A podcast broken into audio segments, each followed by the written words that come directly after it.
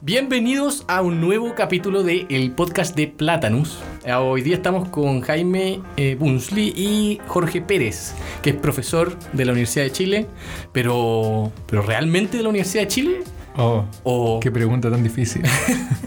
sí, soy profesor de la Universidad de Chile, pero tengo mi corazón dividido entre dos universidades. ¡Tarán!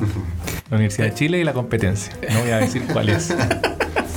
tan tan eh, incorporado en tu corazón está la Chile. Yo, Oh, muy incorporada, muy incorporada. Incluso como para no mencionar tu alma mater. Para que veas, si en algún momento casi se comió mi corazón completo, después cuando maduré más. Ah, ya, vol- le devolviste su volví, pedacito. volví, claro, volví a... Chuta. Oye, eh, lo invitamos a Jorge porque, eh, bueno, yo lo conocí en la StarsConf y mm, en realidad éramos caras muy conocidas, los dos nos habíamos visto antes, al parecer. Eh, y, y fue muy entretenido conversar sobre lo que está haciendo de eh, NLP, que no, a no confundir con, eh, con PLN, PNL, ¿cómo se llama? Hay, un, hay una como, como media mística, así que, Sí, que se sí, enseña no, que se llama- pero programación, Programación neurolingüística. Sí, Eso sí, sí. Sí, no, No, no, creo que en inglés también existe. PNL. Ah, no. eh, Neurolinguistic, Neurolinguistic Programming. o algo así. Sí, a veces pongo me sale la otra cuestión. Experto en NLP y es como, wow. Claro, es como parecido a decir astrónomo astrólogo. Sí, Bueno, es parecido. más o menos parecido. sí. ¿Y, y cuántos años tienes tú, Jorge? Oh, y qué pregunta ¿Qué? ¿qué onda? Si no se pregunta. No, no, t- ¿En, tranquilo. en qué año Tengo- saliste de la universidad? el- soy dos años más viejo que Agustín, o, o Ah. dos, o tres, o uno parecido. O sea, eh, o sea, me tengo tiró al agua. 39. Básicamente. ya. ya. Pero, no, pero nos vimos en- durante el pregrado en la universidad. Entonces, De todas por eso- maneras, Fue profesor Parecido. o algo así, no sé. Por lo menos. Ayu- yo creo o que ayudante al menos. trataba de hacer memoria, yo creo que ayudante o algo así. Mm. Porque hice mucha ayudantía de álgebra lineal durante mucho tiempo. Ah, pero el, con razón. el ayudante de álgebra. Ahora me cayó totalmente la teja. Es que yo estaba todo el rato buscando Sí. computación y no, no lo veía. Claro. Ah, Ya, Puede o sea, como que me acordé perfecto la Yo cara. también. Yo también me calzo. no, me están cuidando. No, no, en serio, güey. Sí. ¿En serio? Sí, no. Wow. Ahora, ahora me acordé. Wow. Y que- en- es- yo creo que esa, esa es una de las instancias en la que he tocado a más gente. Eh, es que lo que pasa es que álgebra lineal el ayudante era fundamental. No era. No daba No, lo a mí- mismo. a mí me gustaba, además que desarrollé como mi, mi, mi capacidad para enseñar, porque yo también como que encontraba que los profesores no enseñaban muy bien. Ah, Se trataba de ayudar más, más de la cuenta. Sí, se notaba esa ¿Y hostia. cuál era el profesor en esa época? Oh, acabo de decir que el profesor no, no enseñaba muy bien, así que no puedo... no, el, el profesor al que yo le hacía ayudantía era Iván Huerta. Perfecto. Que mecánica, o sea, de, de ingeniería matemática, pero Sí, no, mecánica. y- pero yo no tomé el curso con él, tomé el curso con el profesor alternativo, que era. Se me olvidó el nombre, man. Pero Ah. un profesor muy choro y yo lo tomé porque era un curso que, en que mezclaban computación con álgebra lineal. Lo hacía en MATLAB. Más Lo hacía en MATLAB. Y Sí, esa bueno. cuestión me enseñó caleta. Después, cuando veía las matrices, entendía qué estaba pasando porque lo hacía en el computador. Harto más entretenido. Sí. Pues tengo cualquier historia con MATLAB y esa, ese álgebra lineal. Oye, y, y, mm, ¿y de- después te fuiste a computación rápidamente o cómo? No, no, fue difícil mi, mi llegada a computación. Fue, fue bien difícil porque el, eh, estaba como con, con esta como que no cachaba qué seguir.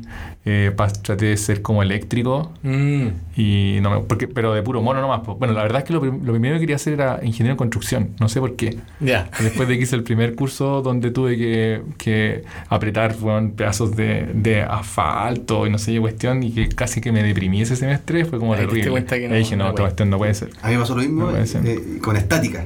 Y estática fue el ramo que me, ¿Te mató? que me mató. ¿Qué te mató? A mí, me- a mí me mató el circuito porque yo quería eléctrica y, y, eh, análisis de circuito. Sí. Con, tampoco, voy a, tampoco voy a mencionar eh, quién me mató la PIN. pasión. O, o si lo menciono nomás. Lo hiciste con PIN, No, ¿no? sabes que me dio tanta rabia que lo mencioné. Sebastián Ríos se llama. ¿Qué, Ah, Qué malo. chucha, no me acuerdo. qué mal. Bueno, Yo lo hice con PIN, que era como la primera vez que lo dictaba después de mucho tiempo, Pablo Irarrázaval. Y Ya. fue un- una weá, nos sacó la cresta en la cuestión. Pero Pero, es que yo, me parece- a mí me parece entretenido. Me Tenías parece como un entretenido. gusto por, por eh, rajar estudiantes. Sí, no, yo lo sí, pasé, sí. pero así como con 396, una cosa así. Oye, bueno, y ahora te está. Últimamente, lo otro que me contaste que era muy entretenido, eh, eh, Jorge se está dedicando un- a, a este tema de, de NLP y, y además de un tema con, con estudiantes de, de pregrado eh, que hacen competencias, ¿verdad? Ah, claro que sí. Sí. Sí. Sí. ¿Qué, qué, qué es lo que, ¿Cómo funciona? ¿Qué- ¿Por qué parto? ¿Por el NLP o por las competencias? No, yo voy a profundizar en el LP, pero quería. Ya, te cuento, te cuento de, la- de, la- de las competencias entonces. Sí. El, sí, me involucré desde que llegué a la Universidad de Chile, me involucré en, en- Hay unas competencias a nivel mundial que hacen de programación y que son bien choras. La- antiguamente eran como auspiciadas por la ACM, patrocinadas por la ACM, era como la competencia de programación de la ACM. Hoy día ya la cuestión es tan grande que se despegó de la ACM Ujú. y es tan grande porque finalmente las empresas como high tech eh, del mundo mundial, Google, Facebook, lo que cacharon era que lo más fácil era contratar esos logos en esas competencias. Entonces hay como muchas lucas metidas entre medio. Mm. Muchas lucas metidas entre medio. De hecho, IBM era el sponsor y también como se fue y cacharon como que era más fácil tener más sponsor como diversificado. Entonces ahora son como una startup de programación competitiva, ¿cachai? Y la idea es... eh, bueno, yo, yo, yo lo agarré de rebote, yo había, había conocido esta, esta competencia cuando, cuando estaba en la universidad, pero no era bueno, porque mi, mi fuerte nunca fue como programar, como rápido. rápido, y, y- Claro. entonces como que había que conseguirse, es como en equipo, había que conseguirse a alguien que programara rápido y como que ahí iba yo a aliciar con mi amigo y era entretenido, pero nunca, nunca fui bueno para la cuestión. Ya. Y, y en la Universidad de Chile me la, me la dieron así como de rebote, el pajarito nuevo, cuando llegué a hacer clase allá. Dijeron, no, la universidad está muy mal en esta cuestión. El último año habían salido, no sé, como 20 de Chile y el año siguiente no habían participado por la vergüenza y dijeron, no, sabes que esta weá no puede ser que la católica esté ganando. Tenemos que nosotros también estar ahí. Entonces me, me metieron ahí y me gustó Caleta. Me gustó Caleta porque como que me vol- volví a encantar con la programación de vuelta. Mi doctorado fue como muy teórico. Mm. Eh, y, los cabros lo pasaban bien. O sea, yo dije esta cuestión la voy a seguir haciendo toda mi vida cuando llegaron unos eléctricos y no les resultaba ni un problema. Nunca, nada, nada, nada. Pero ellos querían y, y- no sé, un día me llega un mail. es- nosotros trabajamos el viernes en la tarde. Y me llegó el viernes a las 3 de la mañana un mail de los de los eléctricos. Ah, ya, y que decía como, pegados. profesor, nos fuimos a la casa de uno de los locos, nos compramos una chela y seguimos y seguimos y nos acaba de resultar el problema. Y me mandaban el, el código ahí. Entonces dije, oye, esta cuestión realmente le gusta a los cabros a pesar de que los Sí, frustre. Mm. Y, y eso, y la competencia es súper, súper difícil. Lo, tienen que resolver problemas que son ya descuadrados, ya, porque los locos, no sé, pues los rusos son profesionales, por lo menos. Ya. los chinos también. Entonces, como que van subiendo la vara cada vez. A nosotros nos llega un poco tarde, pero los cabros terminan con una capacidad para resolver problemas rápido. Claro. eh, Que al final no es, tan, no es tanto eh, en la vida real, no sé tú qué opinas Jaime, pero en, la, en el que tenéis también harta experiencia trabajando en software, en la vida real se topa uno mucho con esto.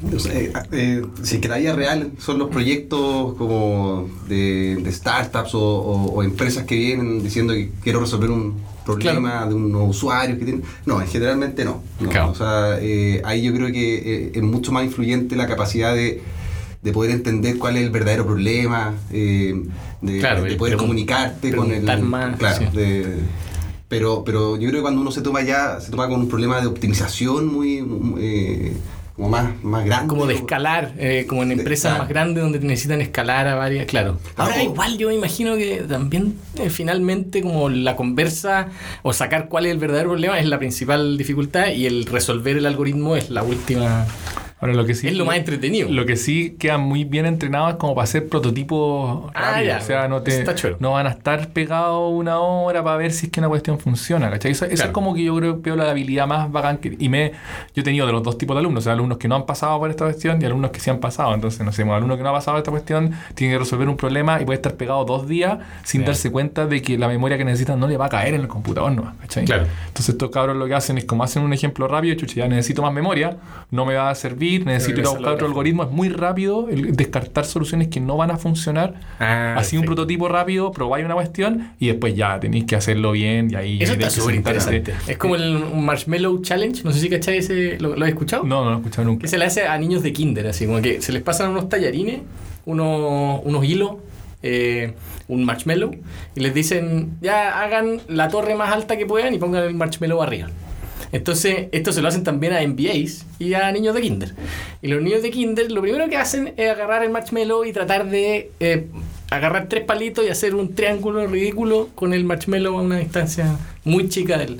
Y los MBAs se ponen a planificar y se ponen a, a pensar que mira, aquí lo que pasa es que tenemos que armar y, y- qué pasa si agarramos los, los tallarines y los, y los amarramos con unos con otros y hacemos algo y la estructura, el triángulo, y se les acaba el tiempo Porque cuando ponen el, el marshmallow se les Claro, cae.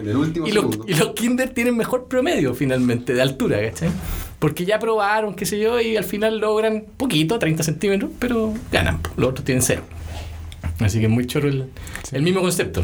Ahora, el, el- el- el problema que yo veo con. Problemas, si les voy a decir con estos muchachos, es que finalmente están como sobreentrenados para resolver problemas muy difíciles. Entonces, eh, por, por eso las empresas grandes, no sé, pues Google llega y dice, puta, este es el callo que yo quiero, ¿cachai? Porque si tengo que, no sé, mejorar mi, mi búsqueda en 0.001 segundo, ¿cachai? Claro. No va a ser una weá como, como tan fácil, No, ¿cachai? No, va a ser de ingeniería de software posiblemente el problema, va a ser otro el problema. Claro. Entonces están preparados para resolver problemas muy difíciles, muy rápido, hacer un prototipo quick, dirty Claro. y después empezar a arreglarlo. ¿cachai? Esa es como la... Y, y hay empresas chilenas buscando a, a- a ese tipo de O personas. sea, hay, hay hartas empresas chilenas que quieren acercarse, pero, pero finalmente lo que les pasa a, los- a estos cabros es que, pucha, igual el, el tipo de, de, eh, trabajo que le ofrecen no, posiblemente no es el más...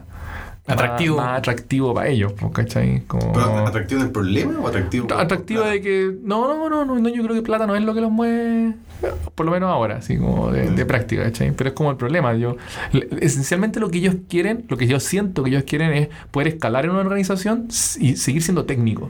¿Cachai? Lo que, que yo creo que hay pocas empresas en Chile que te permiten hacer eso. O sea, si tú querías escalar en la organización, Tienes de que alguna manera un que transformarte en un gerente. Claro. ¿cachai? Entonces, eh, si tú vas, no sé, de Google mandan a un ingeniero a hacerle presentación y un gallo, no sé, viejo, 45, ¿cachai? Y que sigue haciendo cuestiones técnicas, porque está en el, back, en el backend del Google Maps, ¿cachai? Entonces, bueno, tiene que hacer cuestiones técnicas, no, no, es, no es como que escala de otra forma, ¿cachai? Entonces, yo creo que lo que falta para este tipo de alumnos, finalmente todos se me van fuera, ¿cachai? Lo que falta es como un path técnico en algunas empresas chilenas. Yo- Para yo empezar puede el- ser, ¿cachai? El principal problema es que si tú miráis las empresas grandes acá en Chile no tienen un CTO, no tienen un gerente al nivel del gerente general que se encargue de la parte tecnológica. ¿no? Sí. En general está más abajo, el TI está, está como... Claro, y es como que le presta servicio Le presta a otra área, no está como claro. el core del, del business que tienen, entonces ahí tiene menos, menos prioridad. Sí. Ahora sí hay empresas, el- no sé si puedo nombrar empresas en este podcast, eh, como- eh, Depende de si cuál, Ya, de- si ya nombré. No, Si- es una empresa que, que continuamente está tratando de, de- de reclutar. reclutar. gente. Sí, ellos son, hacen chips y programan chips y cuestiones de optimización bien, bien como de bajo nivel. Entonces ahí tienen perfecto. varios de los alumnos que, que pasan por estos está bueno. concursos. Oye, ya, y, vuel- y vuelta al eh, Natural Language Programming. Natural Language Processing. Processing, perdón. Processing. perdón. Si no estáis más cerca del otro esotérico. Oh Dios.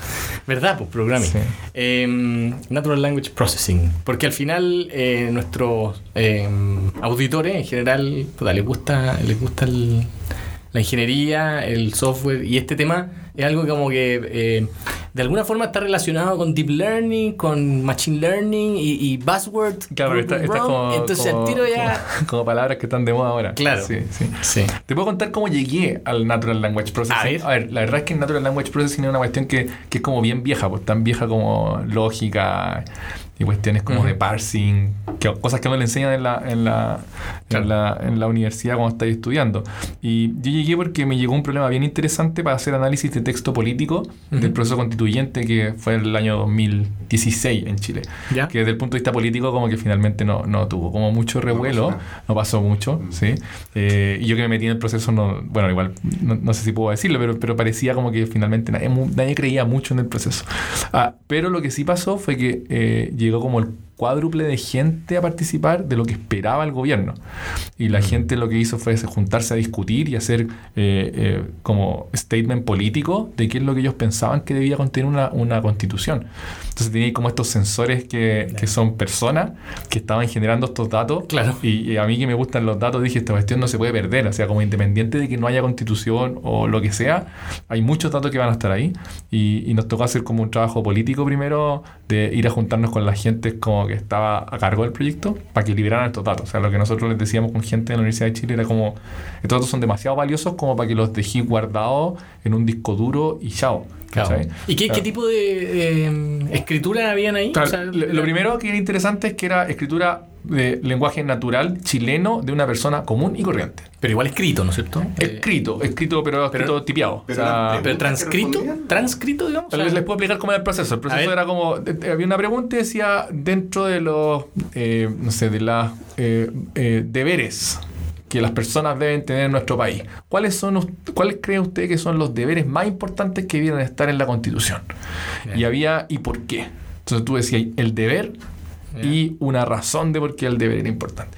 Después el derecho y por qué una razón para el derecho. Tenía que elegir siete en cada uno de estos como áreas. Tenía ahí de- eh, deberes, derecho, eh, alguna otra cuestión más. Ya, pero la gente se sentaba a escribir con un La lapicito. gente se sentaba en grupos En de a grupos. 10 ¿Cómo o a se llaman? 30. ¿Cómo se llaman llama- eso? eso se llaman encuentros locales, autoconvocados. Sí, me acuerdo que sí, me llegó esa cuestión. pero Encuentros no- no- locales sí. autoconvocados, se llamaban autoconvocados porque las mismas personas eran las que invitaban a sus amigos y Tiene otro nombre, me acuerdo. después le llamaban cabildo. Eso. Ya, pero es que los cabildos son más grandes. Ah, ¿cachai? ya. Los cabildos era, era, eran menos interesantes desde el punto de vista de los datos porque era mucha más gente y salían mucho menos datos. Ya. En los encuentros locales eran encuentros chiquititos, de pocas personas, eh, y ellos tenían que ponerse de acuerdo. Las personas tenían que ponerse de acuerdo y después tenían que tener como un statement político, si decían como, no sé, o equidad de, de género, porque las mujeres y los hombres son todas iguales y tienen que ser iguales, consagrante la ley y en la constitución.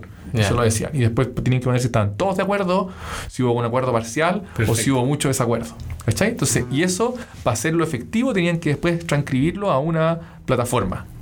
Ah, Eh, entonces tenían que subirlo. ¿Y lograron hacer que los datos fueran. Sí, pues logramos hacer, pero nos costó. Tuve, o sea, Claro. tuve un montón de reuniones y después finalmente el gobierno salió y dijo: Siempre habíamos Siempre. deseado hacerlo público, porque estaba dentro de las cosas que nosotros ya filo, ya se Claro. hizo público, ¿cachai? Hoy, día se pueden, se pueden Sí, contar base tú lo tú lo podés buscar, tú lo puedes bajar. sí. Qué buena. Y el- bueno, entonces después de que lo hicieron público dijimos, bueno, hueveamos para que lo hicieran público, tenemos que hacer algo con ellos. y, y ahí fue donde me metí a tratar de hacer análisis político, o sea, análisis de del- Sí. del- de los textos. Y ahí caché que rápidamente que las técnicas usuales, eh, como las clásicas, me quedaban cortas, pero Ya. cortísimas. Y yo, yo había, o sea, ya obviamente en la universidad tú ya escucháis de cuestiones de, no sé, claro, fue el 2016, Deep Learning ya estaba un poco de moda, Sí. pero yo no, yo no me había metido como a usarlo eh, de verdad, ¿cachai? Y ahí te das cuenta de que efectivamente es una diferencia. O sea, es, es un buzzword, ¿cachai? Lo que Ujú. queráis, pero está muy, muy arriba de las técnicas usuales de data mining que tú podías usar o... Perfecto. Oye, y- eso fue y lo que Como hicimos. para tener una magnitud de, lo- de la cantidad de datos, ¿hay algún, Eran algún 200 ejemplo? eran 200.000 statements políticos escritos por persona común y silvestre en español chileno. ¿Cachai? Entonces, como dataset, es una cuestión inaudita. O sea, de hecho, nosotros publicamos un paper casi que diciendo: Mira, está este dataset, lo limpiamos y lo puede usar la gente. ¿Cachai? Gente de Alemania me decía: Oye, podremos traducirlo porque en, Alemania no hay nada como, como 200.000 eh, no sé, pues, argumentos políticos escritos por personas. ¿Cachai? Típicamente tú tenés, no sé, pues, eh, estudiantes de la universidad que escriben algo, ¿cachai? Eh, políticos. Pero no esta cuestión que era con. Y, y eso lo hacía más difícil aún de procesar, ¿cachai? Esa. Entonces, de- por ahí fue cuando, como llegué al, al Natural Language Processing moderno, digamos. ¿Y, y, y tuvo un, un output? El- Sí, de hecho lo que hicimos fue mostrar que, bueno, en, en el proceso completo el gobierno quedó hasta acá, hasta la coronilla, porque, porque finalmente ellos esperaban obtener, no sé, tener 2.000 encuentros locales y recibieron 8.000, ¿cachai?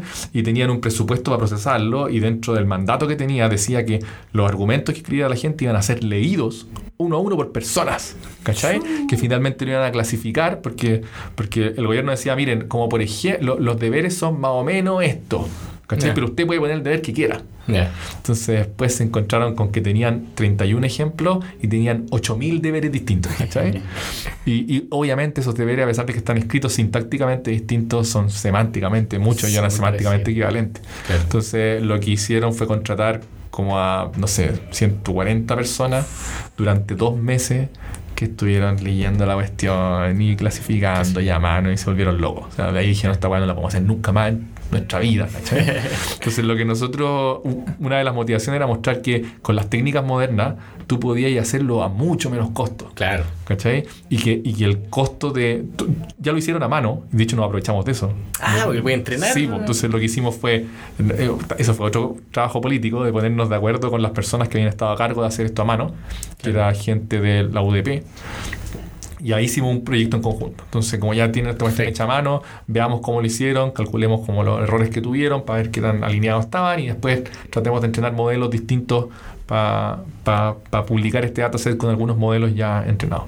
Y ahí tuvimos un par de ideas como choras de cómo, cómo, cómo poder eh, hacer buenos clasificadores y buenos entrenamientos con, claro, redes neuronales profundas y ese tipo de cosas. Eh, y ahí mostramos que, no sé, si tú lo quisieras hacer de nuevo el proceso, te podría salir muchísimo más barato porque podrías sacarle provecho a, a estos datos que ya están etiquetados. Ahora, otra cosa es que el gobierno acepte que un computador esté leyendo los, los datos, ¿me cacháis? Eso es, eso es otra cosa porque ellos querían que las personas, que, fueran personas las que estuvieran leyendo, ¿cachai? pero al menos, al menos podía ayudar. lo que nosotros visualizábamos era que, que, no queríamos reemplazar a la persona, pero sí queríamos ayudarle en su trabajo. O sea, si tenéis, no sé, un 31 clase y la persona humana tiene que leer la cuestión y ir a ver cuál de las 31 es y después hacer un link. lo que una sugerencia. Lo que nosotros mostramos es que si tú, nosotros podíamos te podíamos mostrar las 5 más altas. Claro. Y esas 5 más altas, con más del 98% de probabilidad, estaba la correcta. Dentro de los ejemplos que hicimos. Entonces, como puta, te muestro las 5 más altas y tú cliques ahí dentro de esa. Y si no estáis muy de acuerdo, vaya a ver otra. Entonces, eso podría optimizar mucho el trabajo. Eso fue parte de lo que hicimos. Oye, Jorge, esta cuestión como... Bueno, yo, yo hice una googleada así de NLP Chile. Y uno rápidamente llega a un GitHub de Uchile NLP. Sí tiene un, eh, un, montón de gente que está aportando ahí. ¿Sí? y yo nomás por Solo Jorge P. No, no revisé quién eran los aportantes. Pero, pero después miré eh, una, un readme de Spanish Word Embedding. Sí. Y, me, y, y, quedé, bien, quedé bien impresionado porque hay, hay unos ejemplos bien claros ahí de, de cómo... ¿Pero puedes explicar un poco qué, qué, son los Spanish Word em, Embeddings? Ya, sí, te, te, explico. O sea, son Word Embeddings en general y Spanish es eh, esto en particular. Para darle un poquito de, de, de, marketing, son los Word Embeddings de... Que, estos que tengo ahí en ese GitHub, que tiene la Universidad de China ese GitHub, son los Word Embeddings que están entrenados en el corpus más grande de español que existe. O sea, si tú vas a buscar otros Word Embeddings en español, posiblemente son de menor calidad que, que los que están ahí. son como los word de mejor calidad en español que hay. Ahora, ¿qué significan esos sí, word ¿sí? Entonces, el, antiguamente, como digamos en inteligencia artificial del, del pasado, digamos, pero era pasado, así como del cinco, de hace 5 años atrás, o 10, digamos, eh, lo que tú hacías era típicamente tomar las palabras tratar de lematizarlas, que era como llevarla a la palabra raíz y después ver cómo estaban conjugadas, etcétera, y con eso usar diccionarios para poder tratar de entender que, no sé, querer y amar son cosas parecidas, sinónimos, y así un montón de cuestión como ingenieril, como de, bajo nivel para tratar de entender palabras. Y, y, trataban entonces de, no sé, pues, de queriendo y amando, el ando, o sea, trata, la, la, lematización lo que hace es sacar ese tipo de cosas y llevar a la raíz, entonces finalmente tú podías entender que lo que estás haciendo es como tratando de, de hacer algo positivo, negativo, etc. Entonces las redes neuronales vinieron como a destronar toda esa forma de, de trabajar con palabras a partir de que algunos investigadores, de hecho en este caso fueron de Google, eh, hicieron unos experimentos donde se dieron cuenta que tú podías tomar la palabra, olvidarte de lo que la palabra, de cómo estaba escrita y hacer una representación que tenía que ver más con el significado de la palabra. Eh, nada que ver con cómo estaba escrita. Claro, no importa con qué letra no empieza. importa con qué letra empieza, no importa en qué conjugación está, lo importante es que la palabra se ve como un punto ahora en un espacio de muchas dimensiones. Y la idea, el desafío está en encontrar buenas buenas representaciones, buenos vectores le llamamos. Claro, ahora eso se infiere, se infiere de, entonces, si no se infiere de cómo está escrita ni de cómo empieza ni Se infiere de, eh, de grandes corpus de texto, o sea, de mucho texto. Tú tomáis mucho, mucho, mucho, mucho texto y después lo único que así, así como en, resumen, es tomar la palabra y ver en todas las partes donde aparece y después lo que tú tratáis de hacer es un vector que resume los lugares donde esa palabra aparece. Eso es lo que tratáis de hacer. Entonces, por ejemplo, mesa y silla aparecen en, contextos muy parecidos en todo el texto que tú tengas. Entonces, lo que te va a pasar es que vas a tener una representación para mesa y para silla que van a ser parecidas. Como representación, como un, un vector, que no tiene que ver con la palabra, sino con dónde apareció. Perro y gato va a estar parecido, va a ser bien distinto a silla y mesa. Y, así va a ir juntando. Entonces, como correr y corría van a ser bien parecidos, jugar y jugaba van a ser bien parecidos. Y, lo otro que es interesante, que es como donde esta cuestión hizo una real diferencia, es que finalmente tenéis vectores, y ahí es donde vuelvo yo así como, como todo se cierra, vuelvo a álgebra lineal. Entonces, finalmente tenéis vectores y lo que empieza a pasar es que las operaciones sintácticas que tú querrías hacer con las palabras, por ejemplo, conjugarla en algún tiempo. como yo tengo correr y quiero conjugarla en pasado, eh, corría o, o, corrí, ¿sí? Eh, eso lo podía empezar a hacer con simplemente operaciones lineales sobre los vectores. tú tomáis el vector y le cambiáis un poco el ángulo, lo sumáis con otro vector, y eso, y eso, eso se traduce en una conjugación, se traduce en un gentilicio, y es como bien increíble cuando tú lo empezás a ver cómo funciona. Entonces, Sí, pues de hecho, eso- de eso se trataba la- la- el workshop que hice en la StarsCon, de, de cómo usáis esa. Buenísimo. De hecho, hay, uno, hay unos ejemplos que, que- que aparecen en, en GitHub que son súper súper choros. No sé, por ejemplo, eh, Habana eh, más Chile, pero no, eh, pero no, pero no Santiago. No sé si lo dije bien, espérate. Eh, ¿Sí? ¿Qué es lo que queréis sacar? ¿Sabes? ¿Queréis No, sacar di- dime, Cuba tú, dime tú, a ver qué es lo que... Habana más Chile, ¿Sí? Ha- Habana, Chile, pero no Santiago. Cuba. No, Sí. Sí, Cuba. O sea, lo que tú hacías, ¿cómo lo leís? Porque posiblemente eso no está como para leerlo para cualquier persona, pero ¿cómo lo leís tú? Como yo quiero una palabra que sea parecida en algún contexto a La Habana, quiero una palabra que, sea, que además sea parecida a Chile. Entonces tú decís como Habana ya es una ciudad. Quiero que sea parecida a Chile, o sea, parecida a un país también, pero quiero, quiero que sea distinta de Santiago. Entonces tú le decís, quítale la ciudad. Claro. Entonces parecía Habana y Chile, entonces como le quitaste la componente de ciudad, empieza a parecerse a un país y te queda Cuba. Y, y no, no, es, no, no tenéis que hacer, o sea, Habana no, es no hay nada espacial con Habana. po. O sea, Claro. podéis poner como otra, otra ciudad Otra ciudad importante y te sale el otro país. Claro, Entonces tú es podías como una a- operación matemática. Es como una operación comparada. de hecho, es una operación matemática. Tú, tú así como sumáis y restáis vectores. En este caso no es exactamente así. Multiplicáis y dividís, pero, pero esencialmente una, una operación lineal sobre vectores que te permite hacer inferencia interesante. Sí, interesante. Ahora, cada una de esas dimensiones eh, no están claras, ¿verdad? O sea, No. están, están escondidas dentro de esta red neuronal. O sea, lo que, lo que uno hace es, eh, o sea, la, la hipótesis es que cada una de las dimensiones de estos vectores de alguna manera lleva un- una carga del significado de la palabra. Claro. Entonces, ah, si bien tú antes decías mesa, mesa es un mueble que tiene cuatro patas donde la gente se sienta a comer, todas esas cuestiones tú no deberías, ya no las tenés que hacer porque el vector de mesa tiene una dirección en donde, que, que apunta a todas las cosas donde tú te puedes sentar a comer. Tiene otra dirección que apunta a todas las cosas que tienen cuatro patas. Tiene otra dirección que apunta a todas las cosas que están adentro de la casa.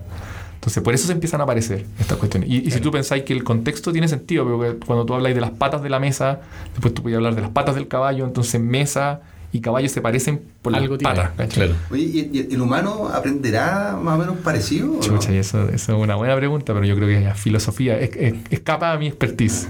Bueno, pero como yo no, no tengo temor a hablar de tonterías que no sé, le puedo decir que sí. no, definitivamente hay algo de eso. O sea, hay mucho de que. Porque hay, eh, al final es contexto. O sea, tú le, tú le podías enseñar a, a un niño a, a una palabra nueva a partir de solamente usarla. No es necesario que le explique. Sí. De hecho, las conjugaciones, por ejemplo, lo- los niños aprenden cómo a conjugar una cuestión que es sintáctica, pero como que saben que cuando el contexto va en pasado, yo tengo que poner una palabra conjugada en pasado. No saben conjugar y por eso les, les salen palabras Son que son sí. divertidas. Pero, pero si te das cuenta... Pero muchas veces muy lógica. la- es, muy lógica, pero tú, tú te das cuenta que tenéis como una combinación. Claro. Que no es solo, no es solo una de las. O sea, tenía una cuestión que tiene que ver con contexto, que tú estás aprendiendo a partir de ejemplos, pero además tú estás haciendo una, una inferencia de cómo se veía la palabra lógica. internamente. Tú tenés como el contexto, pero más algo interno de la palabra.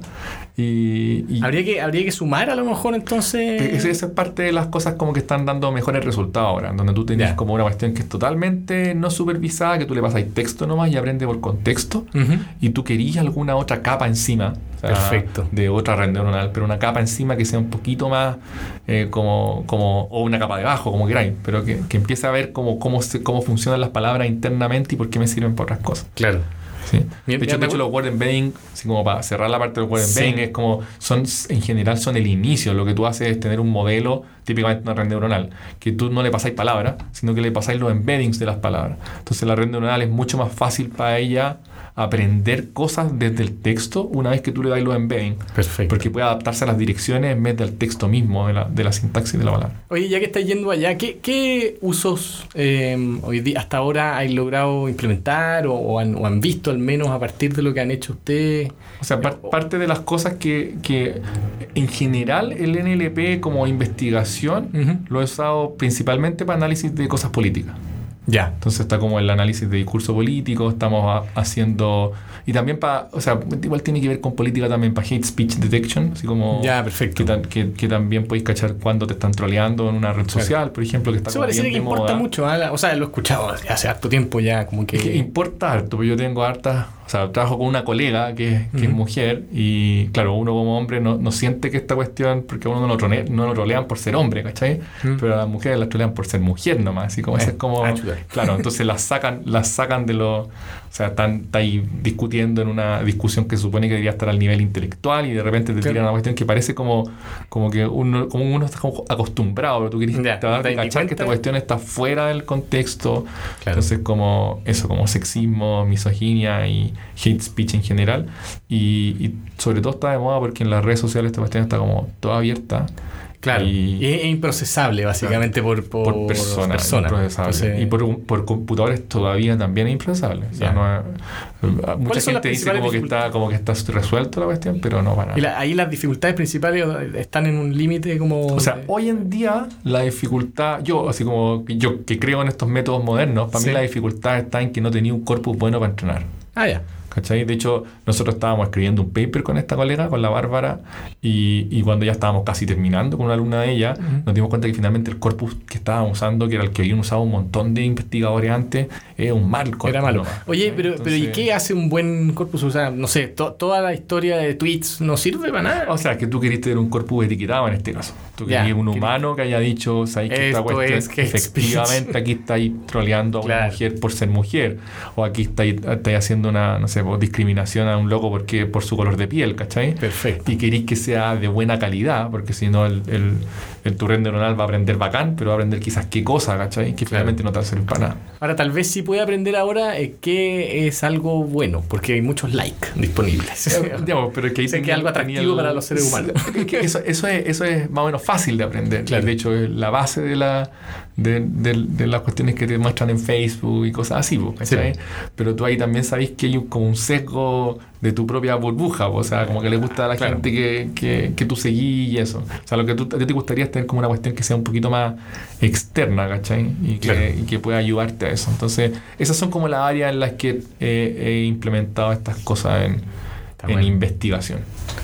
Buenísimo. Oye, ¿y, y qué onda Watson de IBM? ¿Tiene algo que ver con...? O sea, Watson es. Bueno, lo- los, los que hacemos investigación. Chuta, ¿quién, quién escucha este podcast? no? Nadie, nadie. Nadie, la raja ya. Entonces, un poco los que hacemos investigación en, en- en inteligencia artificial y en, en lenguaje de procesamiento, en procesamiento de lenguaje natural, como que no- nos molesta un poquito el marketing que le dan a Watson, ¿cachai? Porque, eh, o sea, yo creo que posiblemente el, el error fue en prometer tanto Sí, y, y hacer tan under deliver, pues, ¿cachai? Entonces, uno que está del lado de la investigación, tú sabes que esos problemas no están resueltos, ¿no? Entonces, tú no podéis prometer lo que, lo que ellos dicen que prometen. Claro, yo he visto que hacen como unos demos ahí, unas presentaciones. sí. Pero, ¿cachai? Que claro, pues cocinado lo podía hacer, pues se lo puedo hacer yo también, pues, ¿cachai? Pero, pero, por ejemplo, hate speech es una cuestión que, la comunidad de investigación sabe que no está resuelta. Entonces, si viene un CEO de una empresa grande y dice, no, nosotros tenemos nuestra inteligencia artificial que sabe cuando están troleando a una persona dentro de mi red social, esa cuestión es falsa, ¿no? Claro. ¿Cachai? Eh, si no, yo, yo sé cuando la persona tiene sar- eh, hizo un Sarcasmo. sarcasmo. No, Eso o es sea, difícil no se puede, no. Eso es difícil para los seres humanos. No se puede. Ahora, si el loco te dice, no, mira, yo te puedo dar un vector que va alineado con cierta probabilidad al significado de la palabra, que sí, esa va así, porque es la que tengo ahí en Pero no te la. Eso no te Claro, posiblemente no te contrata. Entonces, entonces de hecho, hay, hay, hay varios eh, como blogs que han que es como anti-Watson en el sentido Ya. de que, pucha, por favor, no. le- Lo que tiene- el miedo que tiene toda la gente que está en inteligencia artificial ahora, trabajando en investigación, es que venga lo que como un segundo invierno, porque hubo un invierno en El inteligencia invierno, el artificial. famoso invierno de Claro. inteligencia artificial. Entonces, el, el- el segundo invierno puede venir por, no sé, po, eh, tipo, Claro. tipo Watson, o este robot que muestran de repente la. No sé cómo se llama, la niña que le dieron, le dieron visa, que es un robot que habla y que Ah, es como una cuestión sí, sí. de goma, ¿cachai? Sí. Y que es un títere al final, pero la gente dice, oh, man, esta cuestión es inteligencia artificial de Claro. verdad, ¿cachai? Y el robot dice, voy a matar a los humanos, y toda la gente se, vuelve- se vuelve loca, ¿cachai? Entonces, finalmente puede haber mucho, mucha expectativa que no se va a cumplir y esa weá puede ir en contra de los fondos, Exacto. ¿cachai? Qué curioso, como todas estas industrias tecnológicas pasan por estos periodos, así como de overpromise, y después, bueno, Bitcoin está ahora pagando toda la. Sí, esa es otra, esa otra de las cuestiones. del overpromise. Sí, sí. Ahora, el problema es cuando llegáis al, por ejemplo, no me logro acordar cómo se llama, pero ¿cachan el, el, el, el, robot del que le estoy hablando, no? Yo lo vi, lo vi nomás. Hanson no- Robotics, sí, que una, no me acuerdo el nombre, pero si lo buscáis por ahí vais a encontrarlo, ¿cachai? Entonces salió la historia de un, de un investigador en un país, no sé, Canadá, ¿cachai? Que hizo un postuló un grant del gobierno y el grant de vuelta decía, bueno, tú querís resolver procedente de lenguaje natural si, si eso ya lo resolvieron, ¿cachai? O sea, como si Watson ya lo tiene resuelto, o sea, tú está estás resolviendo un problema que... Claro, entonces ahí, ahí, te das cuenta que ahí puede ponerse complicada la cuestión, ¿cachai? Claro, claro. Sí. Toda Sí. la razón. Sí, yo estuve en una charla que, le que me invitaron así porque mi señor trabaja en un estudio de abogados, qué sé yo, y terminé en una charla de IBM ahí que... Y me mordía los, la uña de rabia en el, de no poder, en el fondo, eh, interrumpir y decir, ¡eso es mentira! Pero era terrible. Sí, ahora el problema, obviamente, que la persona que te quiere vender el software te lo quiere vender, no es su Sí, problema, pues. No. no, y seguramente no tiene idea cómo funciona por detrás. Y, y yo me yo- y yo creo que al revés también, el ingeniero que está detrás dice, pero como chucha están vendiendo esta cuestión de esa forma, Pero, pero yo, sé que lo que- I- IBM no sé si estará en una situación media desesperada, pero o, o creció demasiado, ya no hay ni un responsable, pero la verdad es que en el ámbito de blockchain pasa parecido. O sea, Ah, claro, sí, sí, pues sí también me han, me han unas contado de cosas eso. mágicas que me han son contado de eso. y No, blockchain como con- conozco, por, pero por, por la investigación, pero conozco poco. Claro. Pues sí me han Rosa contado también de esto. irresponsable. Esa, esa es la cuestión, ¿cachai? O sea, como que estáis, estáis eh, coqueteando con la irresponsabilidad y esa cuestión es, es compleja. Oye, Jorge, ¿para dónde va ahora eh, el, eh, tu, tu trabajo? ¿Qué es lo que. pa' dónde- pa' dónde- Mira, mi ¿A trabajo dónde están es- apuntando? es, como cíclico, ¿ah? porque el, yo, de, de- como te decía, yo mi doctorado fue una cuestión como muy teórica, eh, puro teorema, demostración, teorema, demostración. Eh, eso me alejó harto como de la programación, por ejemplo. O sea, yo en mi doctorado no escribí una línea de código en ni un momento de mi doctorado. De hecho, tú hice una pasantía en Microsoft y yo dije, ya este es mi momento, voy a volver a escribir código porque a mí me gustaba. Y mi, mi jefe allá me dijo, ni cagando, te, te va a demorar dos meses en entender dónde tenéis que poner la línea de código en estos monstruos que tenemos acá. Prefiero que te dediques a demostrar teorema y otro weón programar a la Ya, cuestión, ¿cachai? claro. Y lo que me di cuenta cuando volví al, o sea, como ya me, me metí en estos temas, es que no había mucha capacidad todavía instalada de, de alumnos y que pudieran programar estas cosas, pues, ¿cachai? O sea. Claro, es súper fácil descargarte una librería de TensorFlow y apretar un botón, ¿cachai? Pero si tú querías hacer investigación, vas a tener que meterte Mm, las manos ahí. claro, ahí. Entonces, lo que me puse, ahí pasé por mi, de nuevo mi periodo donde ya volví a programar, fue difícil, tuve que desengrasarme. La gracia de que tenía estos alumnos Claro. con los que había trabajado en estos talleres de programación competitiva me ayudó. Ah, ahí te ayudan, claro. Y ahora volví de vuelta al- a, a lo teórico. ¿Y a qué Ya. me refiero con esto? Que me di cuenta que, que eh, por lo menos en el área de las redes neuronales, ya como que la gente las sabe usar, pero nadie entiende muy bien por qué funcionan. Y, y yo creo que puedo ayudar desde mi background teórico a entender eso. Entonces, mi trabajo particular ahora, eh, eh, como muy específico, así lo que está haciendo hoy día en la mañana, tiene que ver con, con cómo poder determinar de una manera formal qué es lo que una red neuronal puede llegar a hacer. Una en particular, ¿cachai? Chuta, Entonces, Conocer los límites de una. conocer los límites. Entonces, Qué ambicioso. pero va a ir de a poquito, po, a poquito. po. O sea, Qué por ejemplo, la el último paper que estamos peleando ahí a ver si lo, a ver si nos aceptan o no, porque es un Ujú. paper teórico que lo mandamos a una conferencia práctica, que es la conferencia top de Deep Learning. Pero ahí lo, están peleando todos por subir 1 o 2% en el acierto de cierto problema, Claro. ¿cachai? Y lo que demostramos ahí eh, es que la arquitectura que usa Google hoy día va a ser traducción automática. Ajá. O sea, ellos hicieron una arquitectura que es la raja, funciona y le destronó a todos los demás, ¿cachai? Sí. Y puta, funciona, le cambiamos, hicimos una cuestión aquí, hicimos una cuestión acá y funciona la raja, ¿cachai? Y, pero, pero de nuevo, o sea, como, ¿y ¿por qué funciona esa y no funcionó la otra que usaste, ¿cachai? Antes. Y lo que demostramos es que esa arquitectura, tal como la hizo Google, es lo que se llama Turing Complete, que es como la arquitectura misma puede hacer lo que puede hacer cualquier computador de propósito general. O sea, tú podrías programar Mario Bros. en esa arquitectura si quisieras. Eh, y eso no se sabía, no se sabía hasta, hasta antes de que lo, lo viéramos nosotros, ¿cachai? De hecho, la gente estaba tratando de, de hacer, como hacerle otros cambios para ver si la podía hacer Turing Complete. Ujú. Eh, y lo que nosotros demostramos es que ya Ya ella sola tiene como todo el poder computacional que tú pudieras querer tener. Entonces, eso son como. Es, es una bola muy teórica, porque finalmente posiblemente no te va a ayudar mucho en la práctica, ¿cachai? Pero lo que siempre dice, o sea, un teórico lo que siempre espera es que yo descubrí alguna cuestión, ¿cachai? Que te muestra por qué esa decisión que ellos tomaron era la correcta. ¿Cachai? Como post. Yo- eh, ellos hicieron una decisión que es como, puta, la hice porque me tincó, ¿cachai? Y lo que mostramos es que si no hubiera hecho esa decisión, no hubiera tenido el poder No que tenía llegado. ahora. Y eso que implica que cuando vayas a hacer otra arquitectura te puedes dar cuenta de que esa es una buena decisión, no simplemente porque el número es alto, sino porque esa cuestión realmente te da poder, ¿cachai? Claro. Entonces eso es, la- eso es como lo que estoy más core, digamos, haciendo investigación hoy. Perfecto. Eso. O sea que volviendo a lo teórico. Sí, vuelvo a lo teórico. Y vaya, y vaya a volver a lo práctico. Claro, yo creo que es buena, buena idea estar ahí como En todo caso, entre- está bueno, sí. Sí, pues me gusta, me gusta, pero, pero como el tiempo es limitado también, pues, ¿cachai? No es como... Bueno, igual yo soy bien, como, digamos, como hippie para mis weas, porque eh, es súper riesgoso estarse cambiando cuando estás en la academia. po. Sí, O sea, lo que tú querías súper especializarte en un área, Claro. ojalá que sea el único weón que hace algo ahí, Sí. y, y, y tener tu, tu silo nomás y avanzar por ese lado, pues, ¿cachai? Y ser el experto Que mundial. todos vayan a hablar contigo. Claro, si es que experto mundial en una weá ínfima, Claro. ¿cachai? Pero soy experto mundial. Mm. Eh, entonces, como que yo no me he dedicado a eso, sino que me he dedicado como a saltar. Y ahora voy a ponerme a, a aprender de esta, de esta arquitectura, ahora me voy a cambiar a análisis político, ¿cachai? Ahora voy a volver a la teoría con todo lo que ya entendí de las redes neuronales y poder poner las cuestiones que sabía. Entonces me, me he ido como cambiando un poco. Ya, ¿y para adelante querés profundizar? ¿Querés... O sea, hay- O, hay- o lo tenía en la naturaleza esto de, ser saltarín de vuelta? O sea, no sé más o menos para dónde me lleve la... La, la verdad es que, es que sí, me pasa como que me enamoro de una cuestión Ah. y quiero, creo que voy a estar todavía enamorado de esa cuestión, ¿cachai? Claro. Entonces, hoy día estoy enamorado del poder computacional de la red neuronal. Eso es lo Ya. que me estoy enamorado, pero posiblemente se me pase de aquí a un, a un año más.